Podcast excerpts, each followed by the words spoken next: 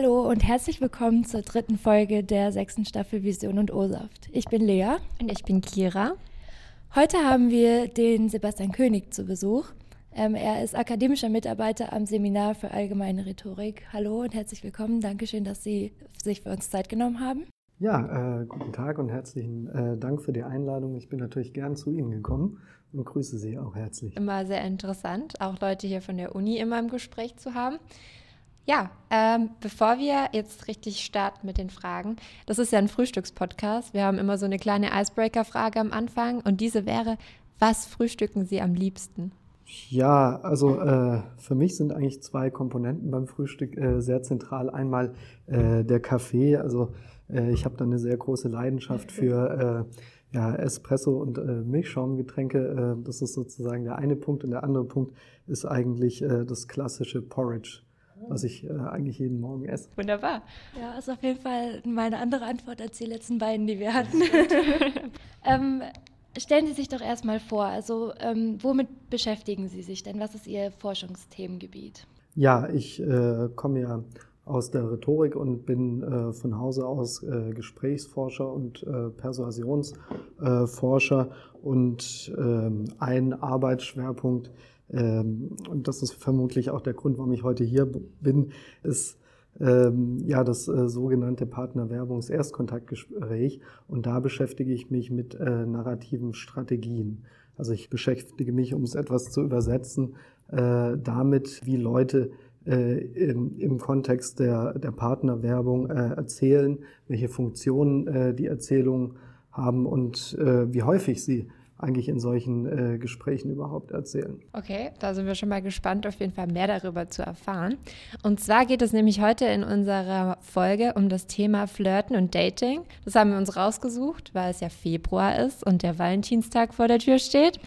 Und genau, deshalb werden wir heute eben mit dem Sebastian König darüber reden.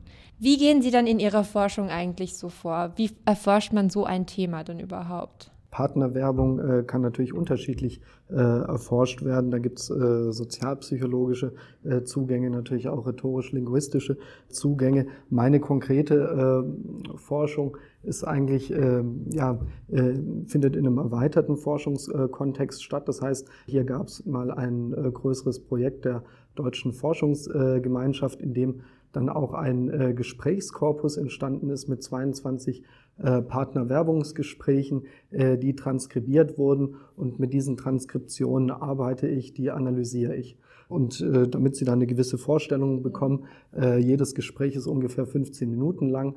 Äh, und eine Person hatte in, diesem, äh, in dieser Studie, in diesem Versuchsdesign die Aufgabe, äh, die Telefonnummer von einer anderen Person zu bekommen. Und wie kann man sich das jetzt vorstellen? Kann man sich das vorstellen wie jemand, der auf ein Date geht und anfängt ähm, miteinander zu kommunizieren, dass ähm, wenn sich die Kommunikation dann in einen Flirt entwickelt oder gibt es da noch einen Unterschied? Naja, also in unserem äh, Versuchskontext muss man ja sagen, es ist durchaus eine, äh, eine künstliche äh, Situation. Das hängt damit zusammen, dass man ja nicht einfach rausgehen kann und äh, wild reale äh, ähm, Partnerwerbungsgespräche aufnehmen kann. Da gibt es bestimmte ethische Regeln.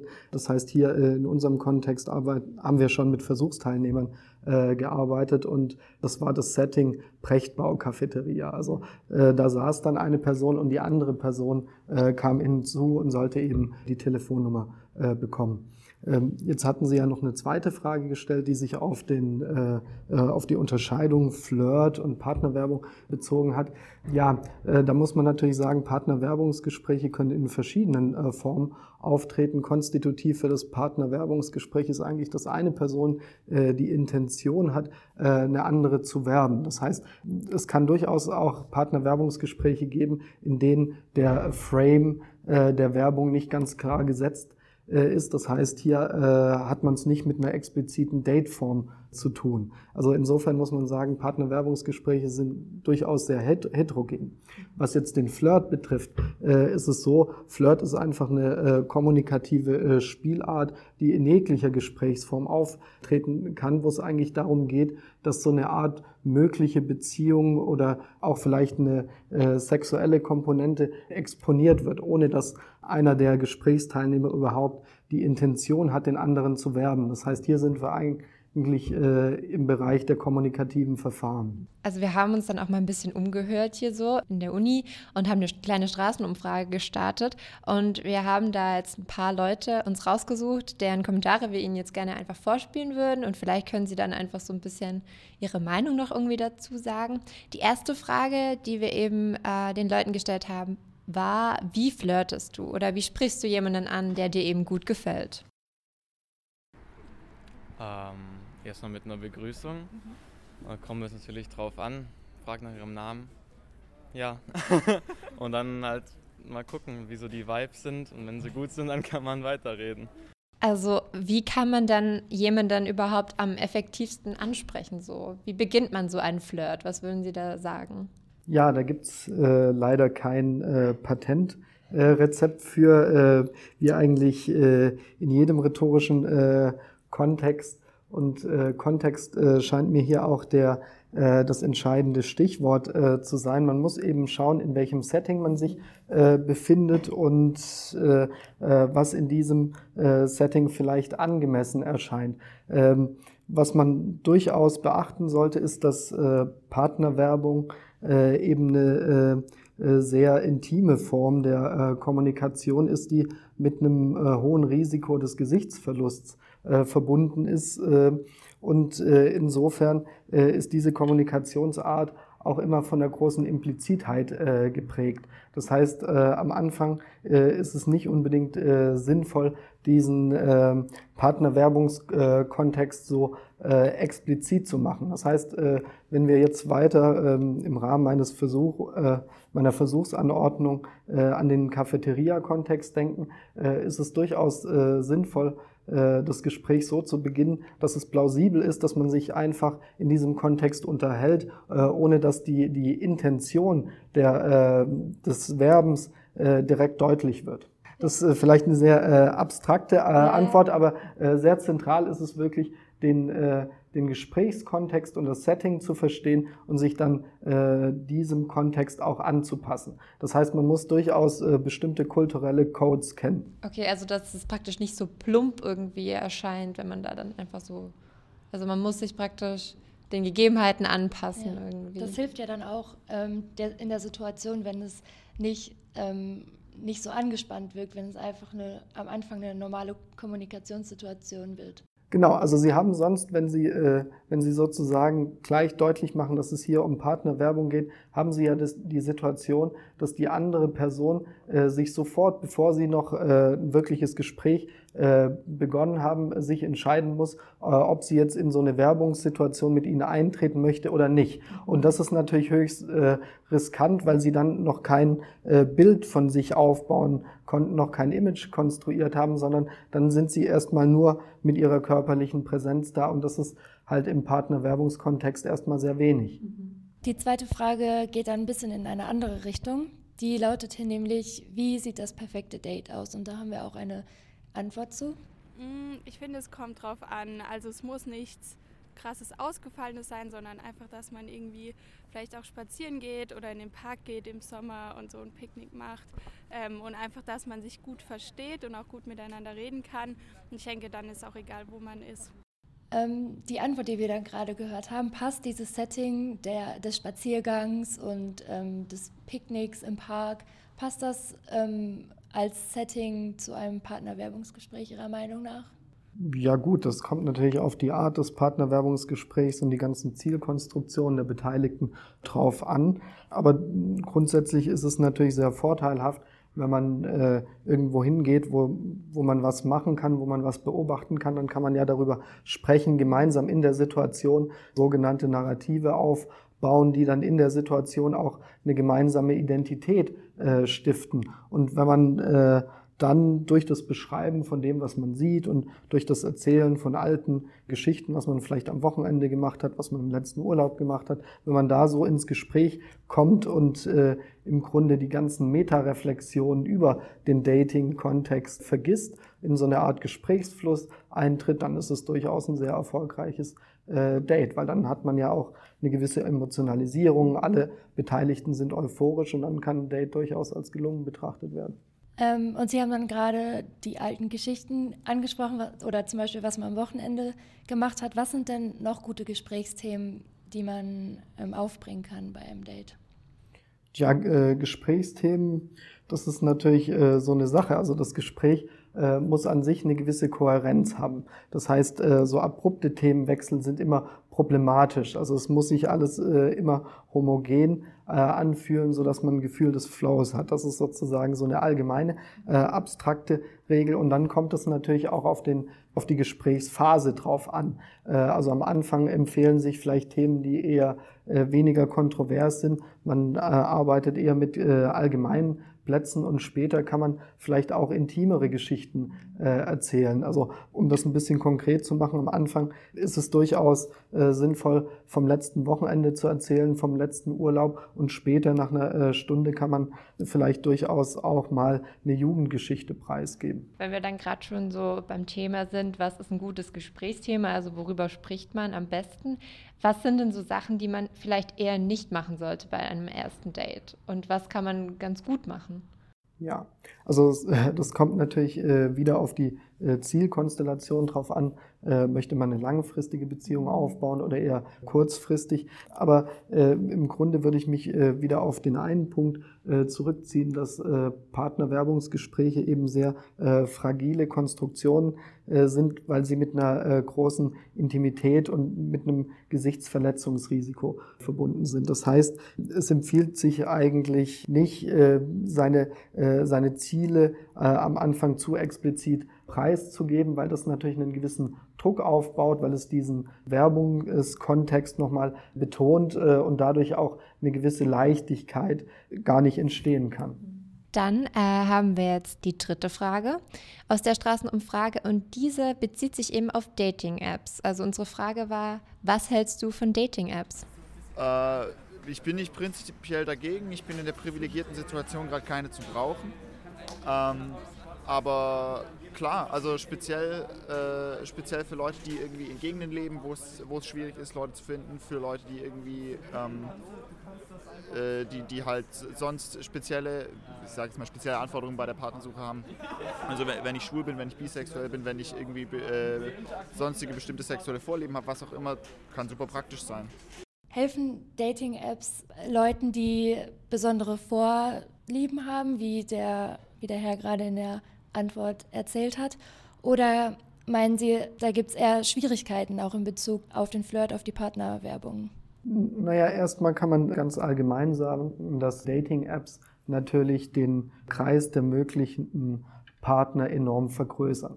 Also äh, im klassischen äh, sozialen Kontext hat man eben nur die Möglichkeit, ja, Menschen zu werben, die einem auch begegnen. Das heißt, muss, man muss bestimmte äh, Settings aufsuchen, wie Clubs, Bars oder auch einen, einen großen Freundeskreis haben. Das sind eigentlich die, die klassischen Kontexte, äh, in denen äh, Beziehungen aufgebaut werden können. Durch Dating-Apps hat man die Auswahl äh, natürlich enorm vergrößert, weil man jetzt auch sozusagen Zugang zu Menschen hat, die nicht Teil des eigenen sozialen Kreises sind. Und das ist erstmal ein enormer Vorteil. Das würde ich auch sagen. Es ist natürlich immer einfacher, wenn man dann auf dem Sofa daheim gemütlich sitzt und zum Beispiel bei Tinder nach rechts oder nach links swiped, als irgendwie in den Club zu gehen. Ähm, ja, dadurch könnte man ja eigentlich auch sagen, dass das Dating sich vielleicht auch durch Dating-Apps schon auch sehr verändert hat, eigentlich in den letzten Jahren oder Jahrzehnten. Äh, also diese Hypothese kann man durchaus äh, aufstellen. Ob sich das äh, empirisch so bewahrheitet, ist wieder eine, eine andere Frage. Ja, man kann durchaus sagen, vielleicht wird dadurch, dass Daten jetzt einfacher ist, wird auch mehr gedatet. Das wäre eine Möglichkeit. Jetzt ist es natürlich auch so mit den, äh, mit den Dating-Apps, dadurch, dass man einen äh, sehr großen Bewerberkreis hat, ist die Selektion, also die Auswahl, noch äh, sogar noch schwieriger geworden. Also wenn man äh, vorher halt äh, die Auswahl auf äh, drei, vier mögliche Partner beschränkt war, hat man jetzt eben einen Kreis von drei bis 400 Bewerbern, ähm, wenn man mit den entsprechenden Leuten gematcht hat sozusagen, um im Kontext von Tinder zu bleiben. Und dann ist die Frage, wie wählt man jetzt den passenden aus? Man kann ja nicht auf äh, 300 Dates äh, gehen. Diese, diese zeitlichen Ressourcen haben ja die meisten Menschen nicht äh, zur Verfügung. Ja. Also das wäre dann eigentlich schon fast eher wieder ein Nachteil von Dating-Apps, dass man praktisch ein Überangebot sozusagen schon fast hat oder zu viel Auswahl einfach auch. G genau, also zu viel Auswahl ähm, ist äh, eine, eine, richtige Einschätzung. Da gibt es auch äh, Studien zu. Also diese große Auswahl führt natürlich zu einer bestimmten äh, Unzufriedenheit, wenn man auch mal ausgewählt hat, äh, sich natürlich immer darüber im Klaren ist, dass, äh, dass noch sehr viel äh, andere Bewerber draußen sind. Und dann ist die Frage, habe ich auch den richtigen gewählt oder die richtige gewählt? Und wenn ich jetzt jemanden gefunden habe, der mir gefällt und wir gematcht haben, wie fange ich denn dann das Flirten oder den Erstkontakt an? Also funktioniert das wie, wenn ich in, in der Bar jemanden anspreche oder gibt es da nochmal andere andere Fragen. Ja, ja. Der große Unterschied ist ja, in der Bar haben Sie einen bestimmten Kommunikationskontext, der äh, eine gewisse äh, Gesprächs- und Kommunikationswirklichkeit schon vorgibt. Im, Im virtuellen Raum müssen Sie den Kontext erst schaffen. Das heißt, Sie haben in den meisten Fällen eine kleine Textbeschreibung oder Bilder. Und äh, hier gibt es eigentlich zwei grundsätzliche Verfahrensweisen. Also Sie können mit kurzen Nachrichten arbeiten und dann in so eine Art Live-Chat eintreten oder Sie können mit längeren Nachrichten operieren, dann so eine Art äh, Briefaustausch äh, simulieren. Beides hat sicherlich Vor- und äh, Nachteile. Das wären die, die großen Verfahren für den, für den Erstkontakt. Und dann äh, ja, ist es natürlich noch sehr zentral, dass Sie eben einen gewissen Kommunikationskontext äh, aufbauen. Das heißt, es empfiehlt sich durchaus auf den Beschreibungstext explizit Bezug zu nehmen oder wenn es keinen Beschreibungstext äh, gibt, auf das äh, Foto einzugehen. Also wenn Sie hier eine Person haben, die mit einem Glas Wein abgebildet ist, können Sie ja vielleicht spekulieren, was für eine Weinart das ist. Ist es ein Malbec, ist es ein Merlot äh, oder Sie können das Weinglas zum Anlass nehmen, äh, über Ihre äh, letzte Degustationstour äh, zu sprechen und äh, schwupps haben Sie einen Kommunikationskontext, der nicht äh, äh, trivial ist, der nicht langweilig ist. Also beim Online-Dating müsste man diesen Kontext dann eben selber erzeugen, praktisch sozusagen, den praktisch schaffen und dann darauf eingehen und so das Gespräch dann irgendwie suchen. Genau, also Sie müssen erstmal eine Kommunikationsrealität selbst erzeugen. Sie müssen da viel texten, weil im virtuellen Raum natürlich sehr viel äh, ambig ist. Und das ist, äh, deswegen sind auch so Verfahren, die in Richtung Provokation äh, gehen, immer sehr problematisch, beispielsweise, weil man äh, sich sehr schlecht erklären kann oder man muss sehr viel sozusagen Erklärungsarbeit leisten. Okay, alles klar. Ähm, wir haben noch eine Straßenumfrage. Genau, und das war die Frage, was ist dir wichtig in einer Beziehung? Da haben wir, glaube ich, sogar zwei Antworten dazu Allerwichtigste finde ich Kommunikation, wirklich, weil egal was man macht, ich weiß, alles geht halt über Reden. Klar kann ich sagen, wow, Vertrauen, Liebe, das sind so die wichtigsten Sachen, aber letztendlich funktioniert das halt auch nicht, wenn man es wirklich ausspricht und sagt, was man fühlt und was man denkt. Das ist eine schwierige Frage. Dass man miteinander reden kann, sich vertraut, guter Sex. Inwieweit hat Partner Werbungskontakt oder Gespräch auch in einer Beziehung ihren Platz? Naja, erstmal ist es ja definitorisch so, dass wenn eine Beziehung aufgebaut ist, dass sozusagen die äh, die Partnerwerbungsphase eigentlich abgeschlossen ist. Also das würde ich äh, definitorisch trennen. Natürlich äh, spielt das Partnerwerbungsgespräch dann insofern noch eine Rolle, als man sich ja fragen kann, wenn man in einer Beziehung ist, ob man noch weitere Partnerwerbungsgespräche führt oder nicht. Also äh, in, genau äh, besser nicht oder je nach Beziehungsdefinition. Das ist der, äh, der äh, eine Punkt, also zu der, der harten Terminologie. Also äh, und mein, mein Forschungsbereich ist ja eben äh, das Partnerwerbungsgespräch. Das heißt, mir geht es äh, eigentlich um die Kommunikation bis zum Beziehungsaufbau. Allerdings kann ich natürlich etwas äh, Rhetorik theoretisch über Beziehungen im Allgemeinen reflektieren und da würde ich schon sagen, die Einschätzungen, äh, die Sie jetzt hier von der Straßenbefragung bekommen haben, äh, sind äh, gar nicht schlecht, weil Beziehungen natürlich auch ein sehr fluides äh, Gebilde sind, die, äh, die ständig ausgehandelt werden müssen. Das heißt, über kommunikative äh, Prozesse wird eben eine gemeinsame Identität äh, erschaffen und die muss ständig bestätigt oder gegebenenfalls geändert werden.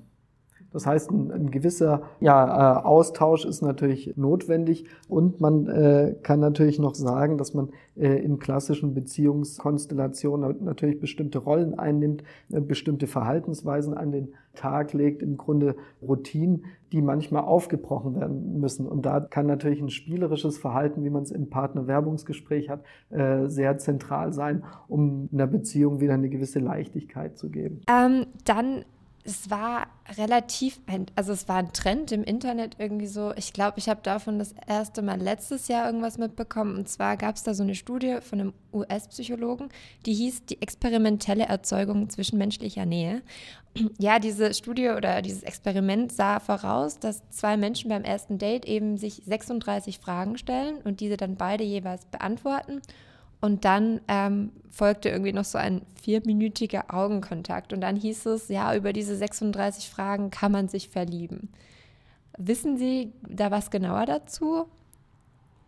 Oder haben Sie davon schon mal gehört? Ja, davon gehört habe ich. Äh, man muss natürlich äh, sagen, dass diese sozusagen die Ergebnisse äh, dieser Studie im Ursprungsartikel auch so ein bisschen eingeschränkt äh, wurden. Grundsätzlich kann man äh, schon davon ausgehen, dass man sich im Kontext von, von 36 Fragen verlieben kann, eine gewisse Form von Intimität auf, bauen kann. Also das Gefühl der Verliebtheit kann ja beispielsweise auch eine große Projektion sein. Insofern kann ich mich auch in den Redner monologisch äh, verlieben. Insofern möglich ist das äh, auf alle äh, Fälle. Und äh, dieser Fragenkatalog geht ja auch in Richtung, ja, man beginnt mit allgemeinen, oberflächlichen Fragen und wird dann immer äh, intimer, simuliert sozusagen so eine Art idealen Gesprächs Verlauf und ja, also man teilt Informationen, man teilt Geschichten aus seinem Leben, darauf zielen diese Fragen ja auch ab äh, und erzeugt dadurch im Gespräch eine gemeinsame äh, Identität. Und äh, sobald man so eine gemeinsame Identität erzeugt, kann man sich natürlich auch äh, sehr gut verlieben. Die Frage ist nur, äh, ob man jetzt äh, in jedem Partnerwerbungskontext sozusagen den Fragenkatalog genau. rausziehen möchte. Also ob das praktikabel ist, das ist der eine Punkt. Der andere ist, dass man natürlich mit diesem Fragenkatalog natürlich auch den Partnerwerbungskontext wieder explizit macht, was dann durchaus äh, im realen Leben zu einer Ablehnung führen kann. Also insofern, ja, äh, durchaus interessant, aber äh, jetzt äh, nicht eine, eine rhetorische Allzweckwaffe. Okay, also für die Zuhörer, die es interessiert, wir können auch den Fragenkatalog gerne noch verlinken. Dann könnt ihr euch die 36 Fragen mal anschauen und es ausprobieren. Also Sie haben ja jetzt oft auch über den gemeinsamen, gemeinsamen Kontext gesprochen und über ähm, die Identität, die man während des Gesprächs äh, miteinander aufbaut. Haben Sie denn noch ein paar Tipps für einen, ähm, für einen guten Flirt oder für ein gutes Partnerwerbungsgespräch? Ich kann im äh, Grunde erstmal nur wiederholen, dass es wirklich zentral ist, den Kontext äh, zu verstehen. Also Kontext heißt, was ist die, die soziale äh, Situation, in der ich mich im Allgemeinen befinde und was wurde bisher schon gesagt. Wenn ich jetzt in die Partnerwerbung eintrete, was haben wir beide wahrgenommen und, und welche sozusagen, welche Reaktion hat mein Gegenüber gegeben. Also da muss man wirklich äh, sozusagen eine Kontextsensitivität äh, entwickeln und dazu muss man auch erstmal verstehen, dass es unterschiedliche Kontexte gibt. Das heißt, das Setting in einer Bar äh, ist eben nicht das gleiche wie das Setting in der UB Cafeteria. Das muss man grundsätzlich verstehen. Das ist der, der zentrale Tipp. Ähm, der, der zweite zentrale Tipp, und das ist, geht auch ein bisschen in Richtung von den Ergebnissen meiner Arbeit, ist, dass ähm, das Erzählen natürlich äh, in solchen Gesprächen sehr häufig vorkommt und man muss sich darüber im Klaren sein, wenn man eben über den letzten Urlaub berichtet oder über die Aktivitäten des letzten Wochenendes, dass man ein bestimmtes Image aufbaut. Das heißt, man muss auch erstmal verstehen, äh, welches Image findet denn mein Adressat überhaupt äh, ansprechend, passend in diesem Kontext auch. Das, da muss man sich irgendwie hineinfühlen in den Adressaten, wirklich ein bisschen drüber nachdenken und dann, dann kann man durchaus Erzählungen an passen. Und erzählen ist nicht nur so eine monologische Tätigkeit, sondern ganz häufig passiert es in Gesprächen auch, dass äh, mein Gesprächspartner in die Erzählung eingreift und mitkonstruiert. Das heißt, wir haben hier so eine Art Kooperationstätigkeit. Das heißt, mein Tipp wäre, erzählen Sie wirklich, was Sie so die letzten Jahre gemacht haben. Und äh, also das heißt, das Erzählen kann nach hinten schauen, äh, auf, also ist auf die Vergangenheit gerichtet, aber man kann natürlich auch sozusagen in die Zukunft erzählen, im Sinne von, äh, von seinen Plänen, von seinen Wünschen, von seinen Träumen äh, sprechen. Und wenn es einem hier gelingt, äh, sich möglichst plastisch darzustellen, dann ist es durchaus ein Erfolg in so einem Kontext. Es ist natürlich auch klar, je nachdem, was für ein Image man auf, also jeder Imageaufbau hat immer einen Inklusions- und Exklusionsfaktor. Das heißt, manchmal äh, baut man halt Images auf, die dann abgelehnt werden und das muss man durchaus auch akzeptieren.